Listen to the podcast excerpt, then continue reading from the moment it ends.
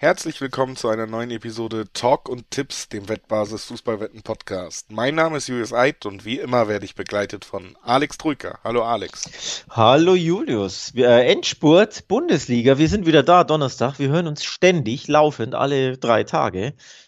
Denn es geht ans Eingemachte, nicht nur in Europa. Nächste Woche nämlich Champions League. Halbfinale sind wir auch wieder am Start. Vorher aber 31. Spieltag und der hat einige knackige Partien parat. Deswegen sind wir heiß auf die Bundesliga am Wochenende, oder? Absolut, die letzten Spiele dieser Saison, da wird es auf jeden Fall spannend ähm, zu sehen sein, wie sich die ganze Tabelle noch entwickelt. Gerade Europa und Abstiegskampf sind ja immer noch weiter die Brennpunkte. Sprechen wir drüber, nachdem wir ein paar ja, Hinweise losgeworden sind. Sportwetten sind ab 18 nicht für Minderjährige gedacht und ja, die Angaben, die wir in diesem Podcast machen, das sind Angaben ohne Gewähr, einfach weil sich die Quoten natürlich von ja, von jeder Zeit äh, einfach noch von Anbieter zu Anbieter verändern können.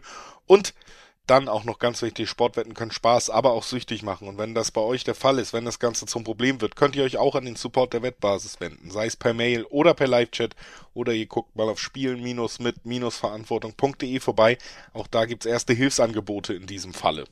So, damit sind wir unser kleines traditionelles Vorwort auch losgeworden und können direkt, du hast es gesagt, den 31. Spieltag der Bundesliga reinstarten. Das tun wir logischerweise mit dem Freitagabendspiel. Wolfsburg empfängt Mainz. Es ist ein Spiel, ja, wo wir durchaus über Wolfsburg letzten Auftritt reden können, was, was die Gegentorzahl angeht vor allen Dingen. Aber es ist eben, man kann fast glücklicherweise sagen, für die Wolfsburger auch ein Auswärtsspiel von Mainz. Ja, es ist ein Auswärtsspiel von Mainz, aber ich weiß gar nicht, ob das unbedingt ein Vorteil ist für die Wölfe. Vor allem mit Blick auf ihren letzten Auftritt in Dortmund, der ziemlich unterirdisch war, der nicht sonderlich gut war, der mit einem 1 zu 6 endete, eine richtige, eine richtigen Packung. Ähm, wir hatten es ein bisschen prognostiziert, dass das recht schwer werden würde für die Wölfe, weil sie einfach ne, diese Schreckensbilanz gegen den BVB haben.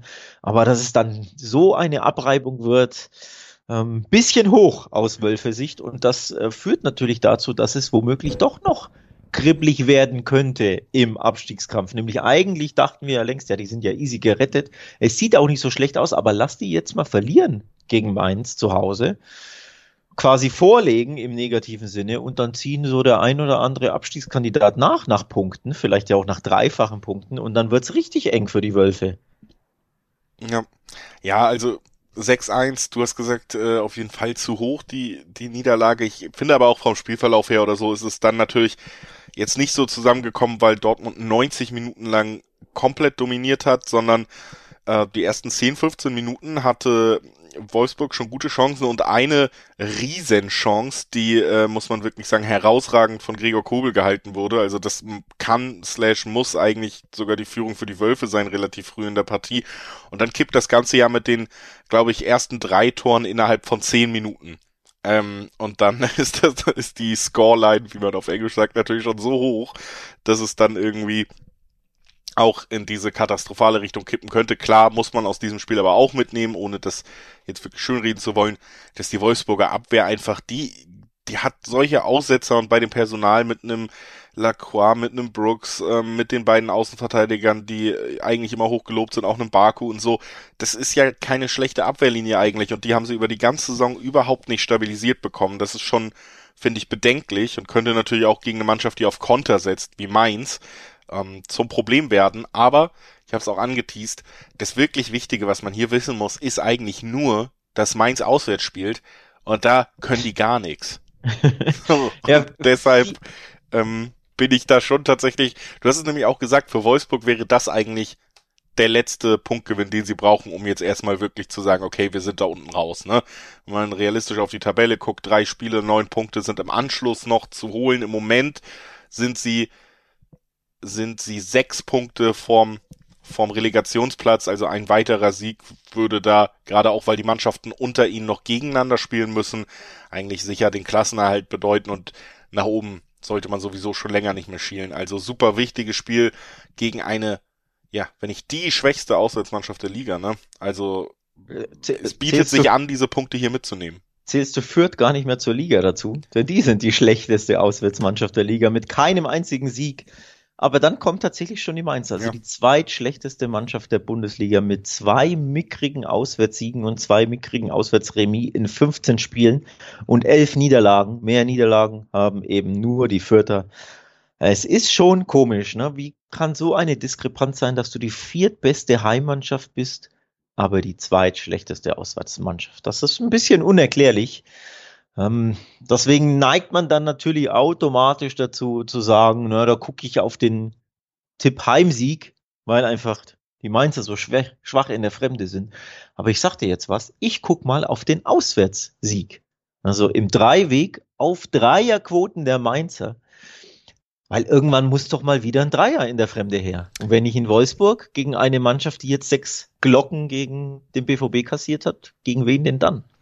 Gegen niemanden. Mainz gewinnt Gegen auswärts in dieser Saison nicht mehr. Wolfsburg gewinnt dieses Spiel mit 250er Quoten zu Hause.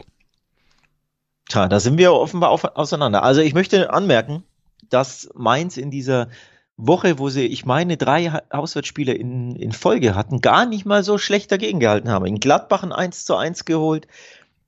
Ähm, die Niederlage in, Au in Augsburg, dieses 1 zu 2, war sehr, sehr unglücklich. Da waren sie, find, fand ich, auf Augenhöhe, zumindest in der Schlussphase hätten sie sich den, zumindest den Ausgleichstreffer wirklich verdient gehabt und waren sehr, sehr nah dran. So schlecht waren sie jetzt, fand ich nicht zuletzt in den, in den ähm, Auftritten. Auch in Köln beim 2 zu 3 haben sie 2-0 geführt zwischenzeitlich. Und, und wann, dann verloren. und dann verloren in, durch Tore in wann? In der 86. und 89. oder 90. und 88, irgendwie sowas. Also auch da warst du super nah dran. Zumindest am Auswärtspunkt, wenn nicht sogar am Dreier. Also die Leistung bei den letzten Auswärtsspielen waren mutmachend, fand ich. Die Resultate sind natürlich bitter, aber die Leistung war mutmachend. Und wenn du so eine Leistung gegen diese Wölfe abliefern kannst, glaube ich, dass du drei Punkte holen kannst. Und deswegen gehe ich ein bisschen ins Risiko und sage Dreierquote, mein Sieg, Leistung zuletzt auswärts waren gut, ich gehe ins Risiko. Ich widerspreche, nehme den anderen Tipp im Dreiweg und äh, der Gewinner von uns beiden darf sich freuen. So, ähm, wir gehen weiter zum nächsten Spiel einfach. Frankfurt gegen Hoffenheim heißt es. Das ist das erste Spiel, mit dem wir auf den Samstag einsteigen an diesem 31. Spieltag. Frankfurt, ähm, ja, wenn man so möchte, vielleicht noch mit ganz kleinen Außenseiterchancen in der Verlosung um äh, einen europäischen Platz, gerade wenn die Chancen jetzt mit dem Pokalfinale ja auch gestiegen sind, dass es der siebte auf jeden Fall auch zu irgendeinem europäischen Wettbewerb berechtigt. Ne? Also Frankfurt muss eigentlich jedes Spiel gewinnen, um sich da noch realistisch Chancen auszurechnen. Bei Hoffenheim ist die Situation aber mittlerweile fast eine ähnliche, nachdem man da noch vor zwei Monaten über einen Champions League Aspiranten geredet hat, läuft es resultatemäßig grausam. Drei Niederlagen, zwei Unentschieden in den letzten fünf Spielen und äh, deshalb sechs Punkte vor den Frankfurter noch einen Punkt hinter dem siebten Platz den Kölnern. Also die müssen definitiv jetzt den Anschluss wahren. Die Kölner sind ja gerade wieder sehr euphorisch und gut in Form. Also mhm. äh, auch Hoffenheim tatsächlich auf diese Punkte angewiesen, wenn sie nächstes Jahr überhaupt europäisch spielen wollen. Was äh, ja auch das, das bittere Fazit der letzten beiden Monate ist. Ja, für mich ein tatsächlich ein Endspiel auf jeden Fall für die Frankfurter, denn Platz sieben, sofern ähm, Freiburg Fünfter oder Sechster bleibt oder auf Rang 4, 5 oder 6 landet am Ende der Saison, wird der Platz 7 für Europa, ähm, für die äh, Europa Conference League berechtigen und die Frankfurter bei sieben Punkten Rückstand, allerhöchste Eisenbahn, dass sie mal wieder das Siegen anfangen. Und das ist jetzt ein Endspiel gegen den achtplatzierten Hoffenheim, die vor ihnen sind, ähm, die eben sechs Punkte vor ihnen sind. Du musst unbedingt gewinnen als Frankfurt. Und in der Form, in der die Hoffenheimer aktuell sind, sehe ich die Chancen auch als äußerst gegeben, dass das machbar ist. Also sie wissen, dass sie gewinnen müssen. Sie spielen zu Hause gegen eine Mannschaft, die komplett außer Form ist, die fünf Spiele lang nicht gewonnen hat und vor allem, wie sie zuletzt aufgetreten sind. Also Resultate sind ja immer das eine, aber das, der Auftritt ist das ist auch das für mich immer res, äh, relevante. Deswegen habe ich ja gesagt, die Mainzer haben gute Auftritte, aber keine so guten Resultate. Und bei Hoffenheim stimmt halt gar nichts. Weder die Resultate zuletzt noch die Auftritte. 0-3 in Leipzig, da waren sie chancenlos. Ähm, zu Hause gegen Bochum verlieren, das darfst du dir eigentlich auch nicht erlauben. 0-3 in Hertha, okay, das war nicht in der Höhe, vielleicht nicht so verdient, aber der Auftritt war auch nicht gut. Und wirklich enttäuscht haben sie ja zuletzt jetzt am letzten Wochenende gegen die Fürther zu Hause. Das sind eigentlich so Must-Win-Games, wenn du europäisch spielen willst. Da fand ich sie auch sehr, sehr bieder.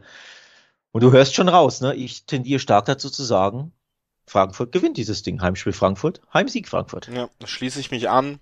Zusätzlich auch einfach noch nach den letzten enttäuschenden Wochen in der Liga und den Berauschenden in Europa hatte Frankfurt jetzt mal wieder eine Woche Zeit und danach ja wirst du dich jetzt auch einfach nochmal anders geordnet haben und auch realisiert haben, na, mit all den tollen Erlebnissen, die wir international hatten, haben wir in der Liga ganz schön liegen lassen und auch unnötig, ja. wenn man auf die Gegnerpunkte äh, Punkte liegen lassen. Und jetzt ist es halt wirklich auch mal an der Zeit, wieder ein Resultat zu liefern, um sich da zumindest Restchancen zu bewahren. Wie gesagt, jetzt auch der siebte Platz wird immer interessanter aufgrund des Pokalfinales. Und ich glaube auch, dieses Mal wird Frankfurt da zu Hause dann den Job erledigen können gegen Hoffenheimer, die einfach weiter taumeln werden. Auch zwei 50er Quoten, wie du gesagt hast, im Dreiweg. Also auch super interessant und äh, ja. ich schließe mich da direkt an einfach. Diesmal keine Widerrede, wunderbar. Dann würde ich Widerrede. sagen, können wir direkt weitermachen. Wir, können wir direkt weitermachen mit Fürth gegen Leverkusen. Ich glaube, da könnten wir auch die ähnliche Tendenz haben beim Spielausgang. Sieg? oh, spannend. Nein, ich glaube nicht also hier ist schon die Konstellation natürlich tabellarisch, müsste man sagen. Wenn man sich an einige Auftritte der Fürther gerade in der Hinrunde erinnert, dann haben wir hier eine ganz klare Sache, Vierter gegen Achtzehnter. Aber erstmal können wir ein bisschen zumindest die, die Kritik, die durchschienen an Hoffenheim auch auf Leverkusen anlegen, denn die schienen schon sicher in der Champions League zu spielen vor zwei Monaten, was die Tabelle angeht. Ja. Und äh, rutschen Leverkusen-mäßig immer weiter ab. Zuletzt wieder zwei Spiele in Folge nicht gewinnen können, Niederlage und Unentschieden. Jetzt stehen sie auf Platz 4 und Freiburg lauert dahinter mit nur noch einem Punkt Rückstand. Die sind gerade aber besser drauf, was die Form angeht. Ich glaube, wenn ich äh, mich richtig erinnere, spielen die beiden auch noch direkt gegeneinander. Also äh, haben wir hier ganz klar die Möglichkeit, dass Leverkusen ist, ja so Leverkusen-esque, wie es nur irgendwie geht, tatsächlich noch schafft, mit großem Vorsprung aus den Champions League Plätzen zu rutschen am wahrscheinlich letzten Spieltag der Saison oder so. Und das äh, ist natürlich schon eine Stresssituation. Auf der anderen Seite hast du mit Kräuter Fürth eine Mannschaft, der ich mittlerweile, gerade wenn man mal auf die letzten Heimspiele zutraut, immer zugestehen würde, dass sie es schaffen, egal wer da vorbeikommt, sonst nehmen wir mal Bayern raus aus der Verlosung, zumindest ein 0-0 abzustrotzen. Und irgendwie würde dieses 0-0 auch total in die Leistung und in die Tabellensituation von Leverkusen reinpassen. Dass du wirklich, du schaffst es nicht beim 18. zu gewinnen und dann zieht Freiburg vorbei und du bist auf einmal nach zehn Monaten nicht mehr in den Champions League Rängen, ne? Ja, da, da sprichst du viel Wahres an. Das besagte 0 zu 0 ist ja das absolute Lieblingsergebnis der Vierter in der Rückrunde. 5 0 zu 0 gab's. Und zwar drei in den letzten vier Spielen. Hoffenheim 0-0, Frankfurt 0-0, Freiburg 0-0. Also gegen internationale Aspiranten hat führt das 0-0 errungen. Also so gesehen würde das ja passen, dass man auch gegen Leverkusen dann eben besagtes Lieblings 0 0 erreicht. Vor allem auch mit Blick auf die Leverkusener. Die haben in den letzten beiden Spielen kein Tor geschossen. 0-1 Leipzig, 0-0 Bochum. Ne? Vorne stand die Null also zuletzt sowieso bei, bei Leverkusen, die eben nicht mehr diesen offensiven Groove haben, zuletzt ja auch gegen Köln am 26. Spieltag ja auch zu Hause 0 zu 1 verloren. Die auch und, eben mit Florian Wirtz den vielleicht besten und wichtigsten genau. Kreativspieler verloren haben einfach und das ist genau. schon auch spürbar in diesen Zahlen, die du gerade genannt hast. Ne? Absolut, seitdem Wirtz da ist, float der, das Angriffsspiel nicht mehr so. Natürlich war ähm, Schick auch lange verletzt, muss jetzt erst wieder reinkommen, ist zwar wieder jetzt gesetzt, spielt wieder von Anfang an, aber eben hat diesen Rhythmus natürlich noch nicht, das dauert. Und so hast du deine Offensiv deine Offensivpower zuletzt wirklich komplett eingebüßt. Ähm, und deswegen kann ich völlig verstehen, dass man sagt, 0 zu 0 würde irgendwie in diese Reihe passen. Ich tue mich aber tatsächlich schwer, das zu tippen, um ehrlich zu sein, denn unterm Strich, Leverkusen ist ja trotzdem die wesentlich bessere Fußballmannschaft.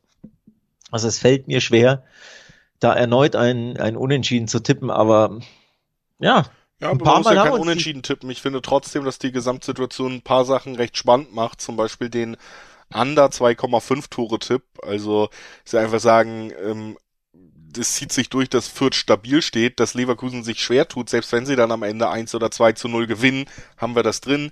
Über 2, äh, unter 2,5 Tore. Also höchstens zwei Tore im Spiel gibt 2,5er Quoten in diesem Duell und äh, dafür finde ich es gar nicht so abwegig.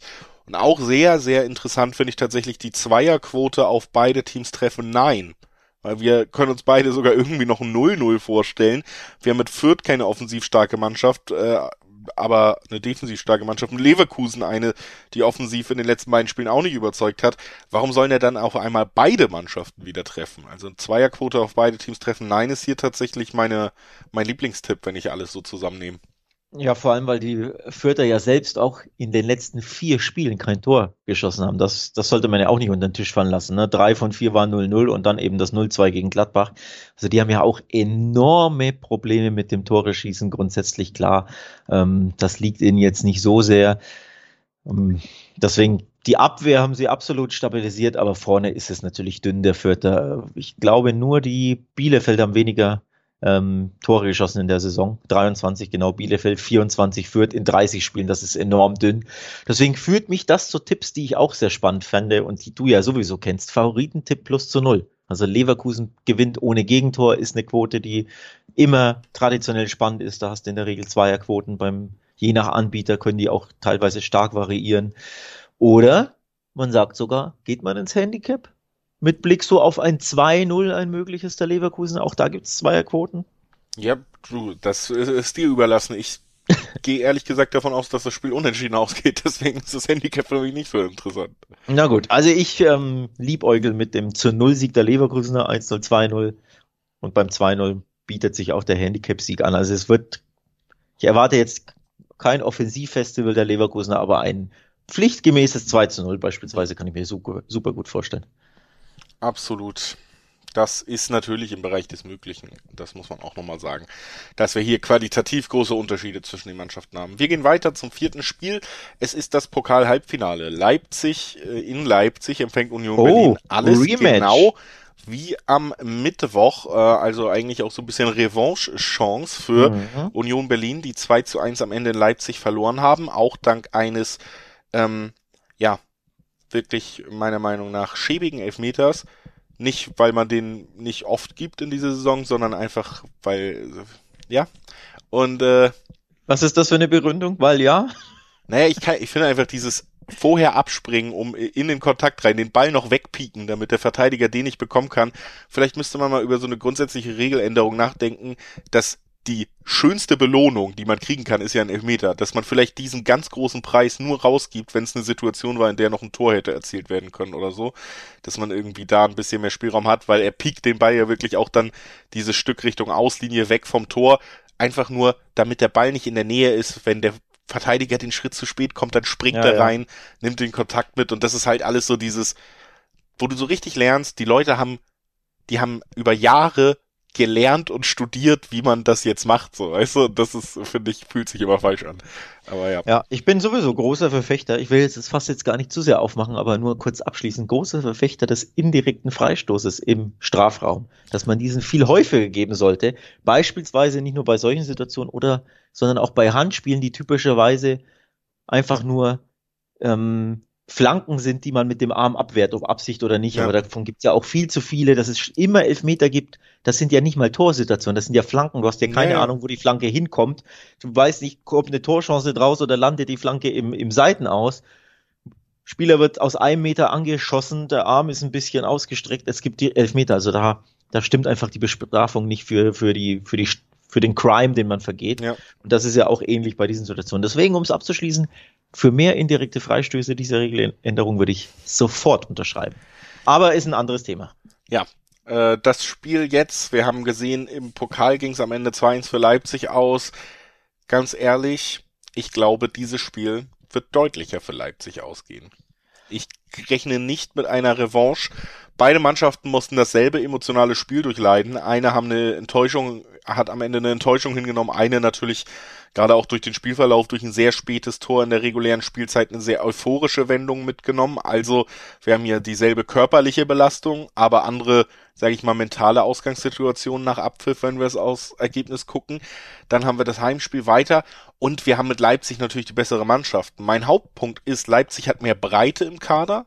Leipzig hat mehr Qualität im Kader und Union Berlin musste jetzt schon vor kurzem alles auffahren, um sich dieses Duell zu liefern am Mittwoch. Ich glaube, die können nicht dieselbe Energie aufbringen. Ja, ja. Wie am Mittwoch, wohingegen ich glaube, dass Leipzig vielleicht sogar eine bessere Leistung zeigen konnte. Gerade in der ersten Halbzeit wirkten die ja sehr fahrig in ihren Offensivspielzügen. Ja. Und deswegen sehe ich da tatsächlich Ich glaube, das wird sogar weniger eng als dann. Ne, man sagt ja auch, Pokal hat die eigenen Gesetze. Da war es eng. Jetzt haben ja. wir Liga, es ist alles ein bisschen unspektakulärer und die qualitativ bessere Mannschaft gewinnt das. Also ich sag's jetzt, weil alles dazu hinführt, auch wenn das durchaus interessant ist. Zwei 44er Quoten, äh, Handicap Leipzig.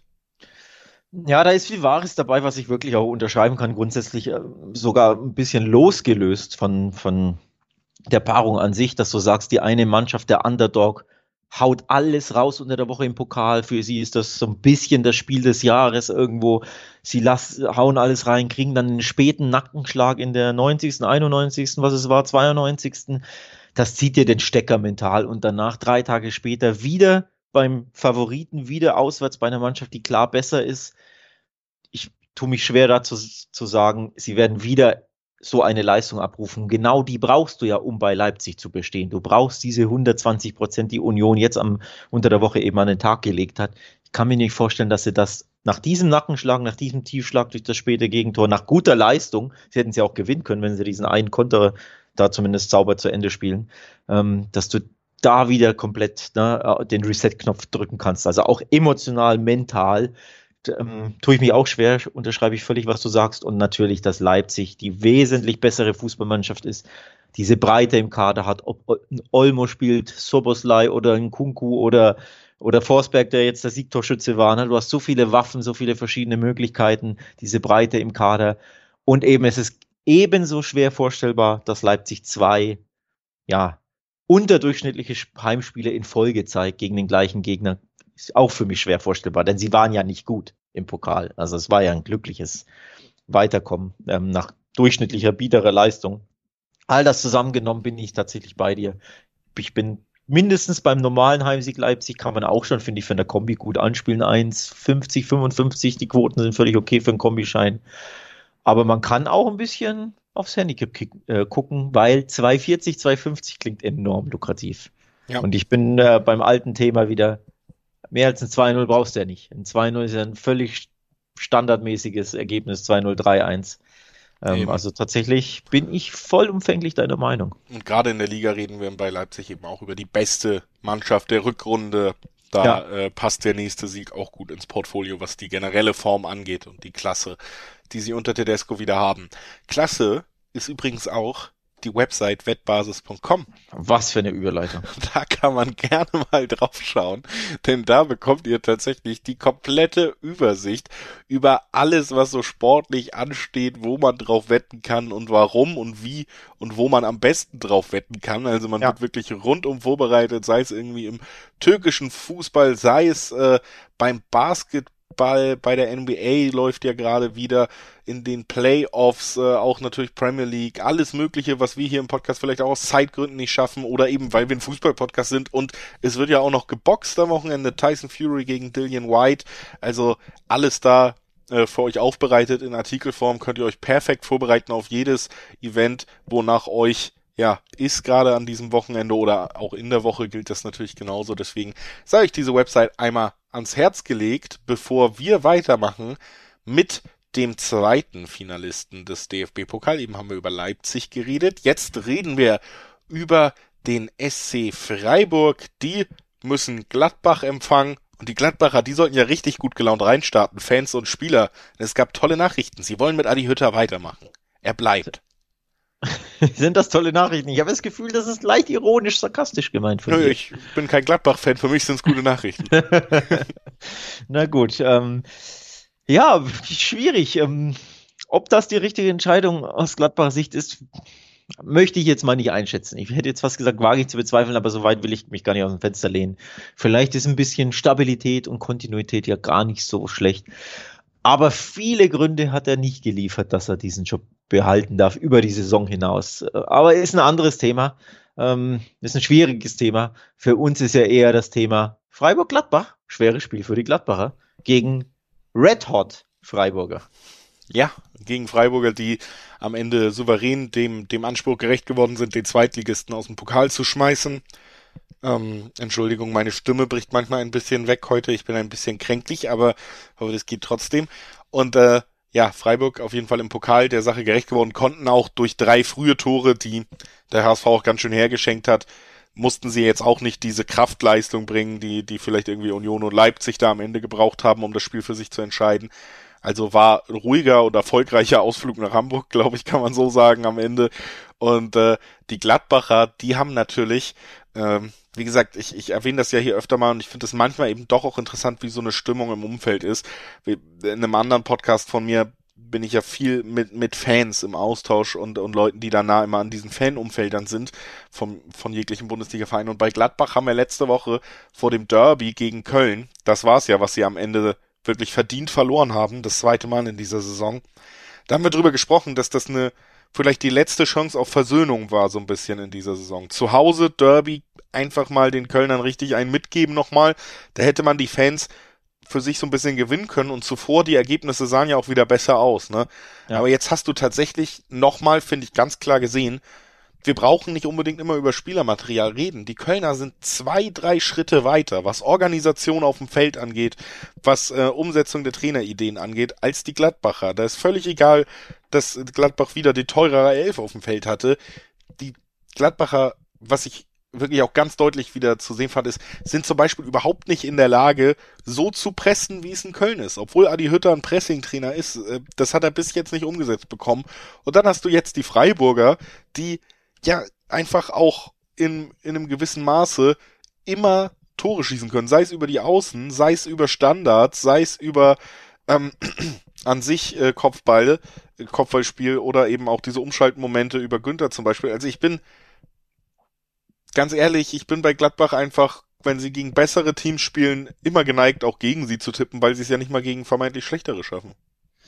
Ja, und Stichwort bessere Teams und Stichwort äh, versöhnlicher Saisonausklang und so und, und Stimmung im Verein. Das Restprogramm für Gladbach, auch wenn es natürlich für die Gladbach um nichts mehr geht, weil sie im Niemandsland-Tabelle sind, weder nach oben noch nach unten geht irgendwas, aber das Restprogramm hat's ja richtig in sich. Du spielst jetzt in Freiburg, danach noch gegen Leipzig, Frankfurt und Hoffenheim. Also allesamt Mannschaften, ähm, die über dir stehen und die nicht nur über dir stehen, sondern die für die es teilweise ja äh, richtig viel geht, die richtig wichtige Saisonziele haben, die unbedingt drei Punkte haben. Und du, ja, schlenderst da durch die Liga oder, oder ja, dir fehlt da jegliche Körperspannung im Spielen. Und die anderen Mannschaften sind auch einfach bessere Fußballmannschaften, bessere, bessere Teams von der Organisation, vom Zusammenhalt in der Mannschaft, vom Fußballerischen. Also das kann schon unschön ausgehen, um ehrlich zu sein, für die Gladbacher, so der Rest der Saison. Ähm, 37 Punkte haben sie aktuell, 11, da sind sie. Ich könnte mir vorstellen, dass da nicht unbedingt drei Punkte noch mehr dazu kommen, um es jetzt mal überspitzt zu sagen. Ähm, dementsprechend neige ich stark dazu, dass ich zumindest schon mal sage, am Wochenende kommt gar kein Punkt dazu. Also Niederlage in Freiburg. Ja. Irgendwie würde es passen, ne? Man hat es ja bei mir auch schon eben rausgehört. Äh, ich bin, ich bin da absolut bei dir. Vor allen Dingen auch, weil Freiburg mit einem Sieg potenziell schon die Chance hat, auf einen Champions League Platz zu zu springen und ja, auch wenn man sich die Aussagen der Spieler anhört, die Aussagen des Trainers anguckt, wie gefestigt diese Mannschaft ist, ich erwarte tatsächlich, dass sie bis zum letzten Spieltag ihre Leistung bringen werden, um da irgendwie diesen ganz, ganz großen Traum zumindest in Reichweite zu halten. Und Gladbach wird das anbieten. So, das ist für mich in dieser Saison eigentlich auch nicht vorstellbar, dass sie nicht genug Chancen anbieten dafür, dass ein Freiburg in der Lage ist, diese auch zu nutzen in einem direkten Duell. Wir haben ja trotzdem 1,9er Quoten, 1,8er Quoten im Dreiweg, absolut okay. Da muss man, glaube ich, auch nicht irgendwie auf Handicap oder sonst was guck gucken, weil, äh, ja, warum? Die Quote ist gut. Ich bin bei dir, was, was den Ausgang des Spiels angeht. Lass uns weitergehen zu den Derby-Siegern, zu den Kölnern. Die sind entsprechend euphorisiert, wo die Gladbacher niedergeschlagen sind. Wir können quasi die Münze umdrehen. Köln gut drauf, Bielefeld mit neuem Trainer zu Gast. Ähm, Marco Kostmann ist neuer Cheftrainer. Vorher war er Torwarttrainer. Passiert auch nicht so oft, dass man den Torwarttrainer ja, interimsmäßig ne? hinstellt. Mhm. Äh, unter anderem Michael Henkel kommt äh, zurück als Co-Trainer, soll auch nochmal Impulse setzen. Ich meine, im gewissen Maße ist es verständlich, denn Bielefeld, ja, hat auch eine schwache Formkurve in den letzten Spielen, ist aber noch mittendrin im Kampf um Relegationsplatz und Platz 15 und eigentlich ist Taktik jetzt egal, du, du versuchst nochmal den Impuls zu setzen, weil du das Gefühl hast, die Taktik von Kramer hat dir jetzt auch nicht wahnsinnig weitergeholfen. Es ist das letzte Hurra.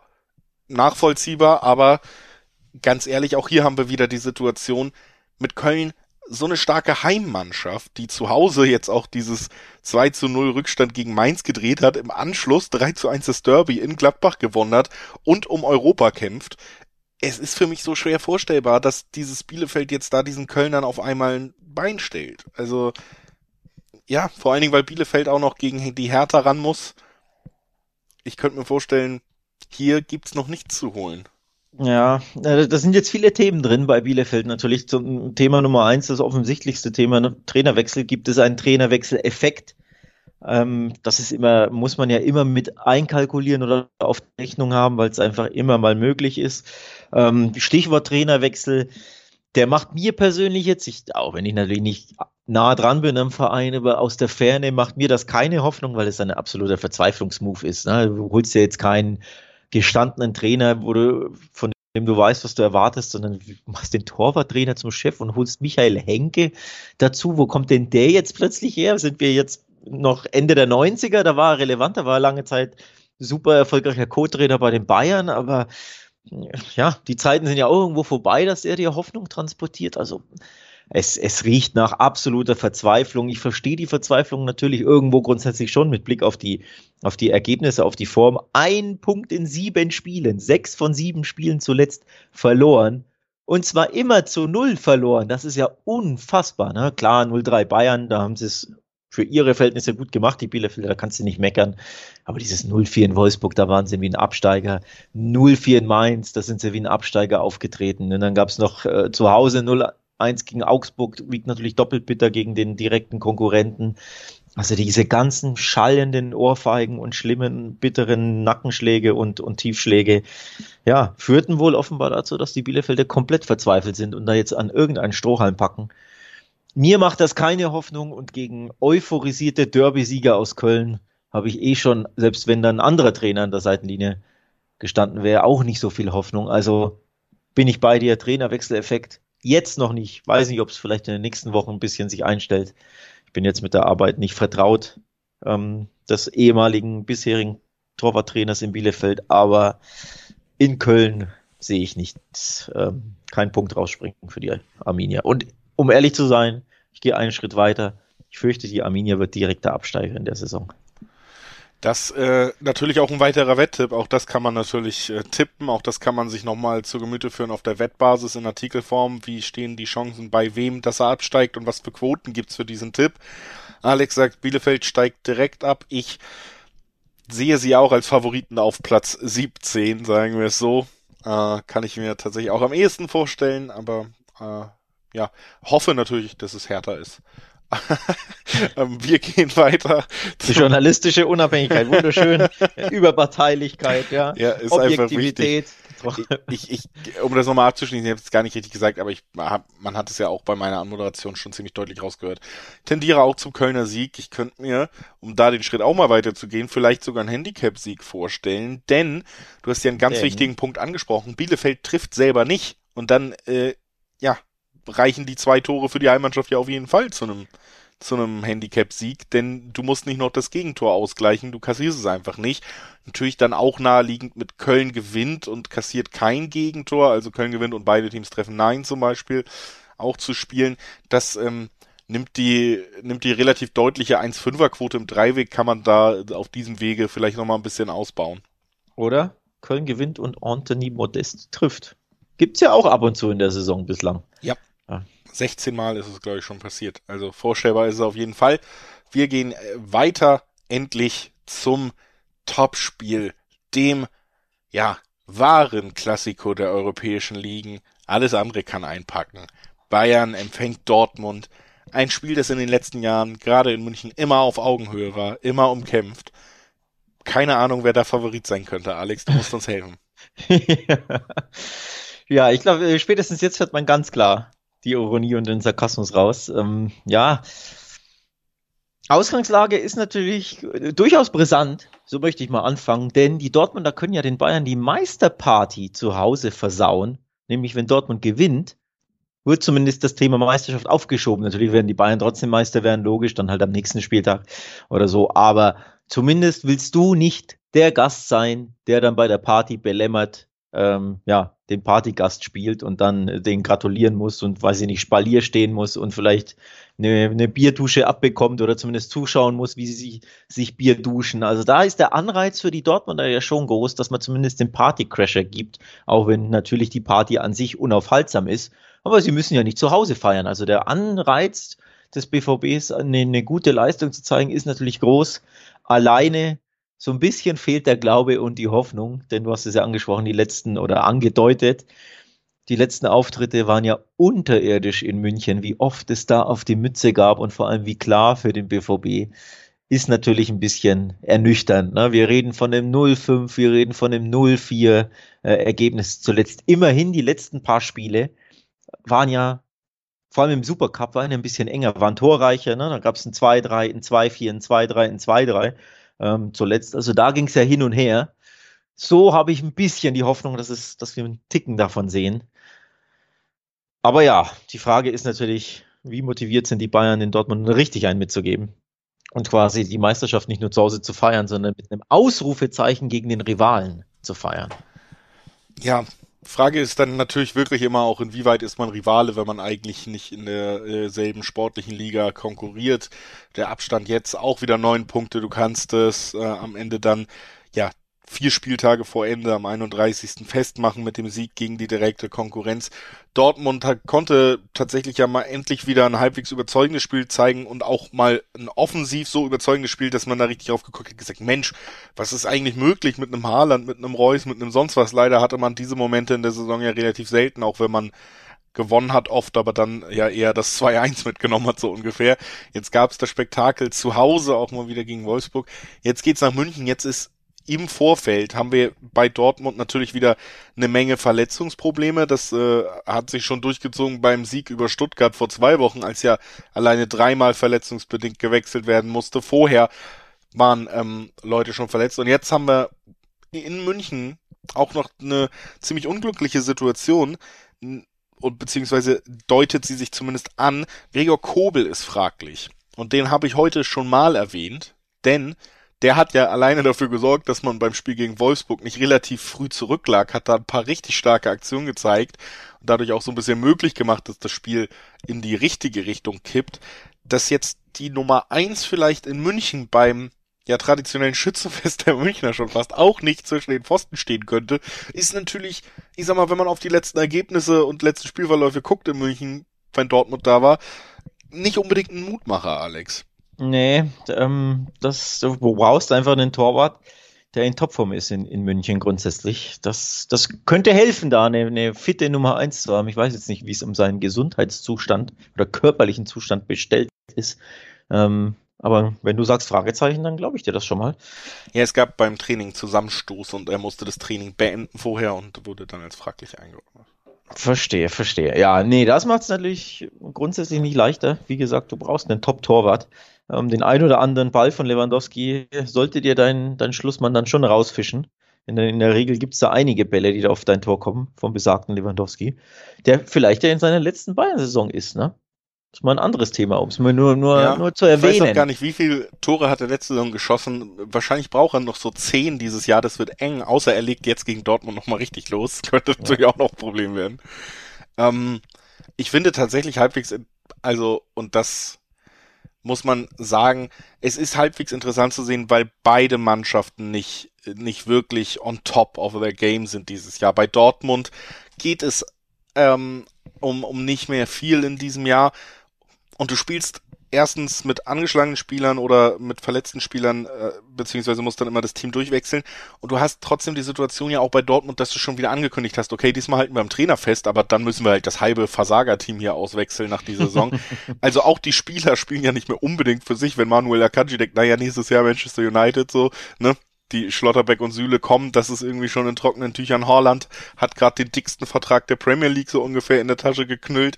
Also das ist ja schon mal nicht so die Ausgangssituation. Die Münchner hingegen, die haben mich formmäßig jetzt natürlich auch nicht überzeugt in den letzten Wochen. Ne? Wir hatten das auch in der Champions League, wir hatten ein paar schwache Auftritte in der Liga, die sich gezogen haben. Auch jetzt gegen Bielefeld wirkt es wieder, als wären die auch schon spätestens nach dem Champions League äh, aus so ein bisschen im Urlaub unterwegs, die meisten, weil es eben um nichts mehr geht, auch für die Münchner. Frage ist so ein bisschen dann in diesem Aufeinandertreffen, wer hat denn die Mannschaft wenn man sagt, jetzt geht's um die Ehre, Bayern gegen Dortmund, die mehr Bock hat. Und da befürchte ich, die hat mal wieder feiern, ne? Ja, ich, ich dachte schon, du fragst, wer hat mehr Ehre in sich? Und äh, ja, da wäre ich auch, auch, bei. Da. Ja, genau, da wäre ich auch auf, auf der roten Seite der Gleichung, nicht auf der gelb-schwarzen tatsächlich. Ähm, ja, also ich glaube, Dortmund äh, will sich schon aufraffen und sie werden punktuell ähm, das auch können. Punktuell heißt, ich glaube, sie schießen Tore in München. Ich glaube, es wird ein unterhaltsames Spiel, aber am Ende, wenn die Bayern zu Hause nochmal gegen den Tabellenzweiten, gegen ihren Rivalen das Ding klar machen können, die Meisterschaft einfahren können, kann ich mir nicht vorstellen, dass sie diese Chance nicht wahrnehmen. Also die sind 130 Prozent motiviert, die, die brennen genau auf solche ja Sachen. Gerade auch Dortmunds Defensive einfach lächerlich. Genau. Und in diesem dazu, Jahr dazu wollte ich jetzt kommen, wenn die Bayern, die trotzdem ja taumeln ein bisschen für ihre Verhältnisse taumeln, ne, mit Champions League aus und auch gegen Bielefeld hast du immer mal wieder ein paar Taumelmomente zumindest gehabt gegen Bielefeld, ne, die eigentlich ja gar nichts können offensiv. Warst du auch da nicht sattelfest. Klar, das Ergebnis war dann gut oder, oder ja, komfortabel, aber die in Spielmomenten eine Mannschaft mit mehr Offensivklasse kann dir da auch ein, zwei einschenken. Und genau das, das sehe ich bei diesem Spiel, dass die Bayern brennen werden, die Dortmunder haben einfach keine solide, stabile Defensive grundsätzlich. Und genau das brauchst du ja, um in München zu, zu bestehen. Eine gelbe Mannschaft hat ja vor, was waren es, zehn Tagen, zwei, zwei Wochen genau das gemacht, nämlich mit einer soliden Defensive, wirklich bombenfesten Defensive den Bayern Paroli geboten. Ja. Nämlich Villarreal. Und genau das sehe ich bei Dortmund nicht. Dass sie Nein. eine solide Defensive haben. Du. Auch wenn die Bayern nicht in Topform sind, es ohne solide Defensive. Die, die große, nicht. ganz große Aufgabe gegen Bayern München ist es, den deutlich stärkeren Mannschaftsteil die Offensive in Schach halten zu können, um dann die Fehler des schwächeren Mannschaftsteils der Defensive so auszunutzen, dass sie nicht mehr zurückkehren können. Und das ist, das sehe ich auch nicht, dass Dortmund dazu in der Lage ist. Sie werden einfach, ja, für die für die Spieler, die die Tür öffnen. Ein Riesenproblem bei Borussia Dortmund, die Außenverteidigerposition. Gerade die Außen mit Coman, mit Gnabry, mit Sané sind einfach super stark besetzt bei den Münchnern. Das ist kein gutes Matchup letztes Wochenende hat Tom Rote mit 17 Jahren sein Bundesliga-Debüt auf links gegeben. Dafür hat man Nico Schulz auf die Bank gesetzt. Man weiß nicht, was die bessere Alternative ist gegen München, aber richtig gut klingt das alles nicht. Auf der rechten Seite haben wir sowieso die Probleme schon die ganze Saison. Meunier weiter verletzt, äh, Morey weiter verletzt. Also das ist einfach zu viel. München wird das nutz zu nutzen wissen und natürlich, das kann man auch einfach nie anders sagen. Wenn Bayern München nochmal Bock hat auf ein Spiel die Saison, dann auf das hier ja. ist schlecht, schlecht aus Dortmunder Sicht. Aber München gewinnt beide Treffen, finde ich, den naheliegendsten Tipp, ohne Absolut. Ähm, hier weit zu gehen. An alle anderen oder alle, die sich an die letzten Spiele erinnern, auch den Handicap-Tipp auf die Münchner, das, das kleine Schützenfest, den deutlichen Sieg würde ich nicht unbedingt ausschließen. Aber wie gesagt, wir gehen nun mal auch davon aus, dass Dortmund die, die Treffer macht und dann, dann muss es halt immer schon spektakulär werden, wenn man zwei Gegentore kriegt und trotzdem Handicap gewinnt, ne? Also. Ja, ja. Also Dortmund-Tore äh, sehe ich auch, weil die Bayern hinten zitterig und wackelig sind, immer wieder was anbieten. Haaland wird das, wird das zu nutzen wissen. Ähm, ich weiß gar nicht, kann man tippen, Bayern gewinnt und Haaland trifft? Bin ich mir jetzt gar nicht sicher. Ähm, das wäre, wenn dieser Tipp existiert, dann wäre das ein, ein Hinweis darauf. Ansonsten ja, bin ich ganz klar bei Bayern gewinnt und beide treffen. Ja. 2,15 bei B-Win, das ist eine gute Quote, gefällt mir gut. Bayern und mehr als 3,5 Tore äh, ist bei BWin die gleiche Quote. Da sind wir natürlich mehr im, in Richtung der letzten Ergebnisse, also die angesprochenen äh, 2 zu 3, 3 zu 2, 4 zu 2 Ergebnisse, die es ja zuletzt gab. Also aus Bayern Sicht natürlich immer, ne, im, im Signal Iduna Park haben sie ja am 14. Spieltag mit besagten 3 zu 2 gewonnen, so dass man so in, dass es so in die Richtung geht. Also 3-1 Bayern, 4-2 Bayern, 3-2 Bayern, ein bisschen Schlagabtausch, aber die Angriffswucht der Bayern können die Dortmunder mit ihrer wackeligen Defensive nicht auffangen. Ähm, da sind wir uns einig und deswegen glaube ich, wird das ein unterhaltsames Spiel, aber am Ende steht eben auch doch die Bierdusche der Bayern, also die Party im eigenen Wohnzimmer. Ja, und da können wir nur sagen, aller, aller herzlichsten Glückwunsch. Toll gemacht, FC Bayern. Zehnte Meisterschaft in Folge. Achtes Spiel in dieser Folge. Bochum gegen Augsburg. Ja, ja es geht doch nicht so äh, emotional. Klingt, emotional rauschhaft, ne? ab, nachdem wir ja, jetzt hier schön in Bayern Dortmund Stimmung geredet haben.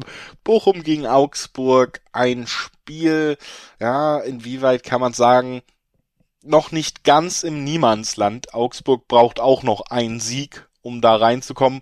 Bochum ist es schon, also die werden ziemlich sicher nicht mehr auf den 16. Platz abrutschen können. Ja, Augsburg weiter äh, jetzt gegen den Aufsteiger. Letztes, letztes Wochenende haben sie ja äh, auch schon die Chance gehabt, gegen den vermeintlich einfachen Gegner sich die letzten drei Punkte zu sichern. Gegen die Hertha. Deine, darf ich dich unterbrechen? Ich weiß nicht, ob deine Rechnung aufgeht mit dem einen Sieg. Es sind vier Pünktchen vor Stuttgart vor dem Relegationsplatz. Ja. Ich fürchte, da brauchst du mehr als den einen das Sieg. Das glaube ich nicht, dass du, wenn du in, äh, an diesem Wochenende nochmal drei Punkte dazu kommst und dann hast du nur noch drei Spiele, sollte das aus meiner Sicht reichen, ja, aber weil du unter anderem noch das, das du hast nicht, unter ne? anderem noch das direkte Duell der Hertha gegen Bielefeld. Ja, eben. Ähm, und Augsburg spielt noch gegen Fürth am letzten Spieltag, wenn es nochmal eng werden sollte, zu Hause in Augsburg. Also, meiner Meinung nach ist äh, hier eine große Chance für Augsburg, vieles sicher zu machen. Bochum sollte schon sicher sein. Und ähm, deshalb, sage ich mal, Motivation vielleicht äh, auf der einen Seite noch ein bisschen größer als auf der anderen. Ansonsten ja, dürfte es trotzdem schwer werden, weil Bochum spielt zu Hause, kann einen Gegner komplett entnerven. Augsburg ist jetzt sicherlich nicht eine der Top 3 spielerischen Mannschaften, die sie trotzdem auseinander kombinieren kann. Und dann wird das vielleicht doch eher ein zähes Gefecht. Also sagen wir es mal so direkt, eben gerade hatten wir endlich mal wieder ein Spiel, wo wir gesagt haben, ein bisschen Spektakel, wir erwarten viele Tore. Da würde ich mich jetzt hier nicht so weit aus dem Fenster lehnen. Also ich bin bei einer Sache bei dir, dass die Chance enorm groß ist für Augsburg jetzt einen Riesenschritt zu machen gegen Bochum, denn danach fürchte ich, folgen so viele Schritte nicht mehr im Sinne von Punkten. Denn nach dem Spiel gegen Bochum geht's gegen Köln und Leipzig. Da könnt, das sind super schwere, ähm, super schwere Spiele, super schwere Gegner für die, für die Augsburger. Ich könnte mir vorstellen, dass da die Null jeweils steht am Ende, also bei der Punkteausbeute. Und wenn du also gegen Bochum jetzt nicht gewinnst und dann zweimal Null in Folge, bist du richtig im Schlamassel. Also dann könnte es sogar sein, dass du auf dem Relegationsplatz stehst, wenn es dann ins letzte Spiel geht, dass du immerhin zu Hause gegen Fürth hast, wo du dann ein Monster, eine Monsterchance oder einen kleinen Matchball hast. Aber ich glaube, das wird richtig eng für, für Augsburg. Also so sicher wie du, dass ich sage, ja, die gewinnen jetzt gegen Bochum und sind dann gerettet, sehe ich nicht. Nee, ich sage, ähm, ich bin mir auch nicht sicher, dass sie gewinnen. Ich sage nur, wenn sie gewinnen. Ja, nee, aber sehe ich, sehe ich, wie gesagt, trotzdem nicht, weil ich einfach dann zwei Nullrunden erwarte und in der Zeit können die Stuttgarter und die Hertaner da ihre Punkte sammeln. Auf keinen Fall können sie das. Okay, gut. Also, wir sind uns auf jeden Fall einig. Große Chance für Augsburg, ähm, einen Riesenschritt Richtung Rettung zu machen. Nur in Bochum, hm, da haben so viele Vereine nicht diesen großen, diese großen Schritte im Sinne von drei Punkten bisher gemacht, denn die Bochumer sind eben einfach sehr, sehr heimstark. Sieben von 15 Spielen gewonnen. Und was ich viel, ähm, viel bemerkenswerter finde, nur 14 Gegentore kassiert. Ja. Das ist weniger als natürlich Borussia Dortmund, die einfach keine gute Abwehr haben, aber auch weniger als Leipzig beispielsweise zu Hause kassiert. Und die Augsburger sind jetzt auch nicht gerade dafür berühmt und berüchtigt, viele Tore zu schießen. Und deswegen wird das A schwer und B, und auch das hast du ja schon ein bisschen angeteasert, allzu viele Tore wahrscheinlich zumindest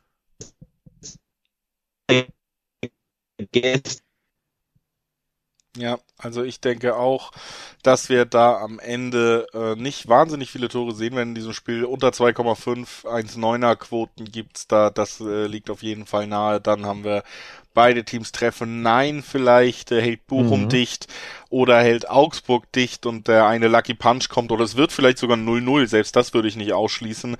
Auch interessant mit Zweierquoten wieder. Also beide Teams treffen Nein. Zweierquoten finde ich tatsächlich hier recht hoch äh, weil beide eher in der Defensive als in der Offensive brillieren. Und wenn man sich dann so ein bisschen in diesen Abnutzungskampf begibt, ähm, warum sollten da unbedingt beide Mannschaften treffen? Also auch das eine interessante Quote im Dreiweg oder auch in den Tipps mit Kombis jetzt sozusagen, aber deswegen die gewinnen und über 2,5 Tore und so, da will ich mich lieber zurückhalten, weil wie gesagt, ich, ich sehe hier echt ja, ein Bochum, was Augsburg komplett zur Verzweiflung bringen kann, aber wir haben hier natürlich trotzdem auch ein Augsburg, das bei einem 0-0 ist das schon ein Team, wo man irgendwie die ja gerade in dieser Saisonphase jetzt nicht ausschließen kann, dass da doch nochmal das 0-1 in der 80. Minute durch den Gregoritsch eingeköpft wird. Ja. Also äh, Dreiweg-Tipps, wer das gewinnen könnte oder unentschieden oder so, da halte ich mich zurück und, und mache mich lieber an die Torwetten. wenn die Augsburger vor allem auswärts tief stehen, ist es enorm schwer, sie zu knacken, vor allem für die Mannschaft, die Bochum, wie Bochum, die es ja eigentlich nicht gewohnt sind, ne, aktiv zu spielen, sondern die ja auch lieber den Underdog-Fußball spielen und nicht den Favoriten-Fußball, so nenne ich es jetzt einfach mal plakativ. Ähm, das sollte man schon auch auf dem Schirm haben, dass es da einfach schwer wird, wenn die Augsburger ähm, ja da hinten dicht machen, weil ich glaube, Augsburg würde ein 0 zu 0 mit Blick auf die Tabelle schon unterschreiben. Das ist ein schweres Auswärtsspiel in Bochum, wo viele Mannschaften Punkte gelassen haben. Die würden einen 0-0 oder generell einen Punkt, glaube ich, unterschreiben und sofort ähm, mitnehmen wollen. Deswegen werden sie, glaube ich, eher tiefer stehen. Dann wird es für Bochum schwer.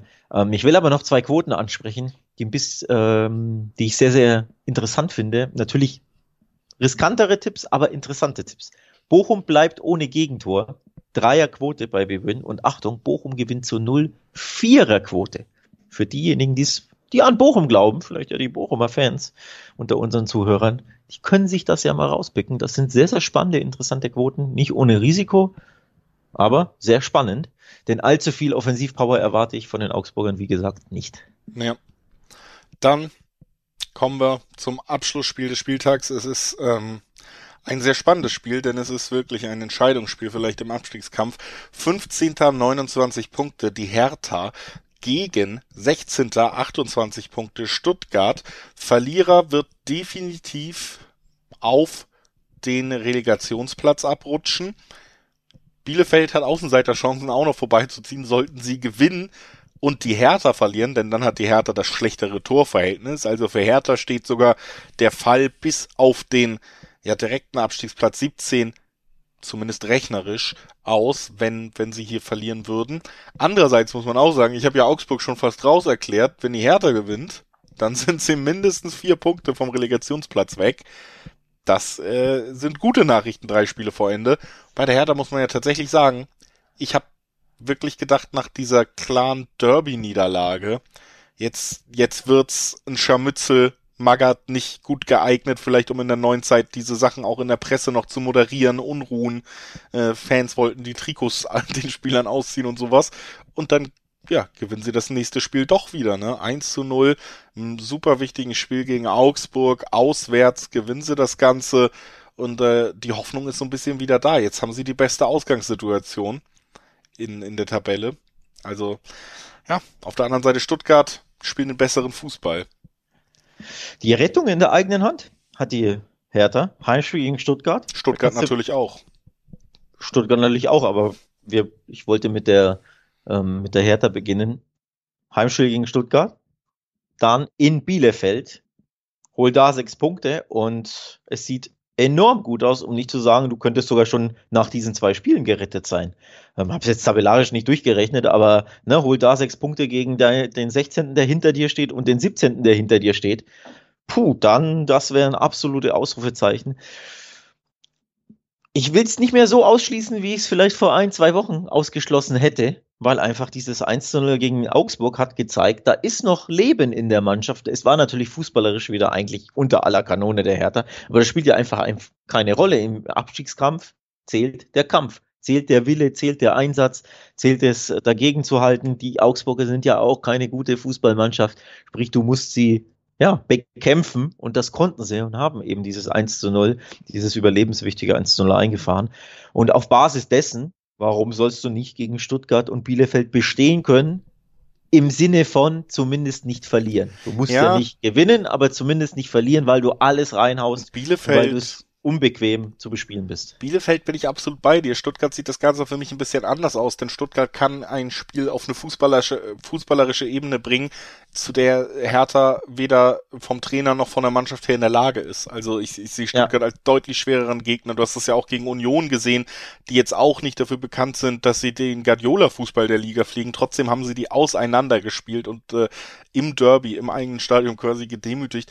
Und jetzt kommt mit Stuttgart eine Mannschaft, die natürlich auch diese Spielfreude entwickeln kann und so, die bei der Hertha wirklich nicht stattfindet und auch nicht stattfinden soll mehr. Du hast es gesagt, de, dieser Klassenerhalt wird sich jetzt mit einem Quelix Magath an der Seitenlinie erkämpft. So soll vorgegangen werden. Ich sehe sie ja, fußballerisch auf einem deutlich schwächeren Level als Stuttgart. Und die Frage ist wirklich, wer kriegt sein Spiel durch? Kann Hertha das Spiel auf das eigene Niveau runterziehen, so dass es ein Kampfspiel wird, so dass der eine Freistoß entscheidet? Oder kann Stuttgart hier wirklich auch in den eigenen Ballbesitz kommen und dann einfach wirklich auch zeigen, dass sie da auf dieser Ebene total überlegen sind den anderen Vereinen auch im Abstiegskampf? Ich rechne damit, dass sich Herthas Erlösung ein bisschen verschieben wird und sage, zwei Fünfer, zwei Sechser Quoten auf Stuttgart auswärts, die nehme ich. Spannend, mutig.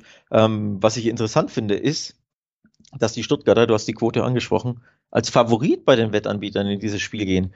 Denn zwei Fünferquoten von Stuttgart stehen im Schnitt zwei 90er Quoten auf die Hertha gegenüber. Und die Hertha hat das Heimspiel und hat zuletzt einen Sieg im Rücken, äh, also den, den, das Spiel in Augsburg gewonnen. Das ist schon ein bisschen bemerkenswert, finde ich. Denn die Stuttgarter sind ja gleichzeitig drei Spiele ohne Sieg. 0-0 Mainz, 0-2 Dortmund, 1-1 Bielefeld. Also du hattest zumindest zwei dieser drei Mannschaften.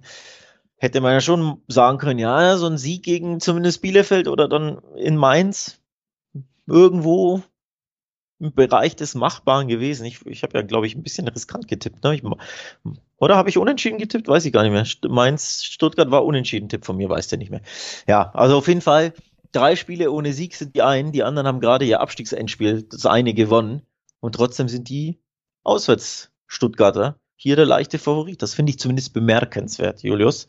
Und für die Leute, die natürlich gerne auf Quoten tippen und weniger nach Bauchgefühl und so, wie wir es machen, sondern wobei, ne, wir, es hält sich ja die Waage, aber oft tippen wir einfach nach Bauchgefühl. Aber es gibt ja Leute, die sagen, tippen ganz klar nach Quoten, wo ist was lukrativ und dann gehe ich da drauf, wenn man da fast Dreierquoten entdeckt auf die Hertha.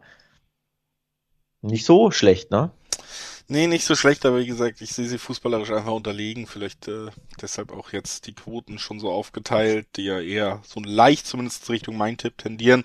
Weißt aber, du, was ich vermisse in der bisherigen Folge, Julius? Na, das. Dein Liebling, nee, da, äh, auch das, von mir mit mein Unentschieden natürlich, aber deinen Lieblingstipp, doppelte Chance, kam, kam noch gar nichts. Nee, aber finde ich auch. Was ist da los? Ja, nicht so lukrativ, weil ich finde, also auch hier zum Beispiel, wenn wir jetzt sagen, doppelte Chance, ich halte einen Unentschieden zum Beispiel nicht ausgeschlossen, dann haben wir zwei Achterquoten auf die Hertha. Das bedeutet dann, dass wir hier, wenn wir sagen, die Mannschaft, der ich den Sieg eher weniger zutraue als der anderen und einen Unentschieden nehmen, dann haben wir eine 1-5er-Quote auf die doppelte Chance. Das ist mir dann ein bisschen zu wenig, um in das Risiko zu gehen, dass ich den Hertha-Sieg damit drin habe. Auf der anderen Seite hättest du aber sogar nur 1-4er-Quoten auf Stuttgart. Klar, 1-4er-Quoten, gerade für Kombischeine, nicht immer uninteressant. Hier die doppelte Chance zu tippen X2, also Stuttgart gewinnt oder unentschieden. Darauf wollte ich hinaus. Das ja. sind für mich eigentlich die beiden möglichen Ergebnisse, also total naheliegend. Aber dann eben, ja, aufgrund der Quotenlage an diesem Spieltag oder generell ja auch in der Bundesliga, ich glaube, es fällt schon auf, diese doppelte Chance tippe ich sehr gerne auch bei internationalen und Pokalspielen. Einfach weil da die Quoten meistens ein bisschen, ja, mehr in die eine oder andere Richtung ausschlagen. Und wir haben ja bei der Bundesliga oft dieses Unentschieden bringt gleich 40, beide Mannschaften haben zwei 50er Quote auf ab. Ähm, das, das macht es nicht so ganz interessant, aber wie gesagt, gut, dass du das angesprochen hast. Die 1,40er Quote hier auf X2 deckt zumindest für mich alle vorstellbaren Spielausgänge ab. Genau, das, darauf wollte ich tatsächlich hinaus. Die vorstellbaren Spielausgänge sind für mich X und 2. Also das Remis oder der knappe Stuttgarter Sieg. Der Hertha-Sieg würde mich ein bisschen überraschen, weil das wären dann zwei Siege in Folge der Magatschen Hertha, die ja nicht gut Fußball spielen können. Ja. Und äh, genau, also es, es, muss nicht sein, unabhängig davon, aber es, nee, es würde einfach überraschend, sind wir, sind wir ehrlich. Ne? Zwei Siege in Folge in den absoluten Schlüsselspielen der Hertha. Puh, hätte ich würde ich so nicht kommen sehen, vor Wochen sowieso nicht. Auch jetzt finde ich, fände ich es krass und deswegen bin ich eher bei X oder bei 2 und kann mich aber nicht so recht entscheiden und deswegen doppelte Chance X2. Ja. Ich kann mich da nur anschließen, was das angeht und würde sagen, lass uns den Deckel drauf machen für heute. Eine Stunde Talk und Tipps ist wieder ins Land gegangen. Wir haben alle neun Spiele des 31. Spieltages vorbesprochen und wünschen euch erstens viel Spaß am Fußballwochenende mit diesem 31. Spieltag und zweitens freuen wir uns, euch am Montag wieder zu hören, denn da sprechen wir schon über die Königsklasse, das ganz große europäische Parkett Parkett. Also bleibt gerne dran, äh, beziehungsweise kommt gerne wieder. Tschüss. Tschüss.